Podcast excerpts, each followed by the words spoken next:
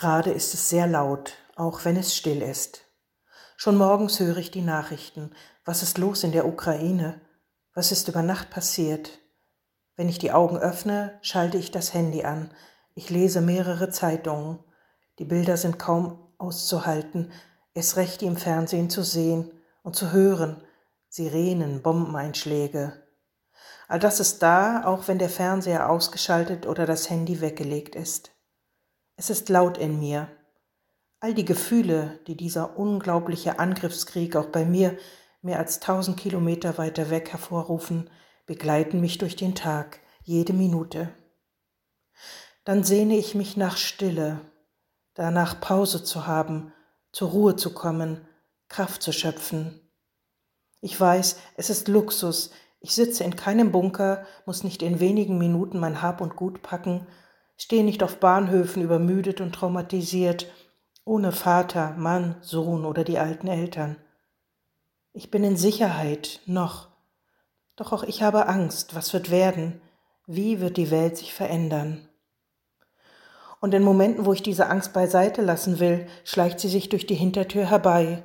Schon in meinem Alltag, beim Einkaufen, zum Beispiel, ich brauche Mehl für mein wöchentliches Brotbacken, stehe vor leeren Regalen, was ist jetzt los? Warum wird schon wieder gehamstert? Ich brauche Stille, wenigstens einige Momente am Tag, wenigstens einmal, um zu mir zu kommen, zu hören, dass ich atme, dass ich lebe, dass es in mir atmet, dass Gott mir meinen Atem und mein Leben geschenkt hat, mein Herz, mein Gefühl, mein Verstand, meine Kraft, meinen in diesen Tagen kleinen Glauben. Darum suche ich die Stille und ich muss sie üben in diesen Tagen, in denen die Welt ins Wanken gerät. Ich brauche Hilfe dabei. Und so nehme ich mir mein altes Gebetsbänkchen. Vor vielen Jahren habe ich es in Thésée gekauft, in dem Kloster in Burgund, das ich besuchte, um mit 4000 anderen Menschen zu singen, zu beten und still, wirklich still zu werden. Bis heute schöpfe ich Kraft aus dieser Erinnerung daran. Und so nehme ich mir vor, eine Woche lang jeden Tag eine Zeit lang darauf ruhig zu sitzen, zu schweigen, still zu werden. Stille und Schweigen sind übrigens unterschiedliches. Anselm Grün, der Benediktinermönch, sagt es so.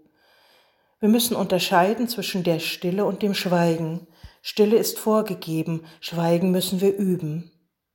Das deutsche Wort Stille kommt von stellen, es meint ursprünglich stehen bleiben, ich höre auf, mich zu bewegen. Ich bleibe stehen und halte inne. Ich versuche vom Äußeren ins Innere zu gelangen. Wenn ich die Bewegung im Äußeren aufgebe, dann entsteht eine Bewegung nach innen.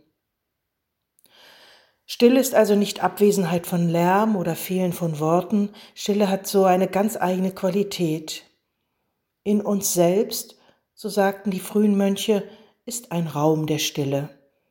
Es ist an uns, ihn zu betreten. Diese Stille brauchen wir nicht zu schaffen, denn auf dem Grund unserer Seele, dort wo Gott wohnt, dort ist es still.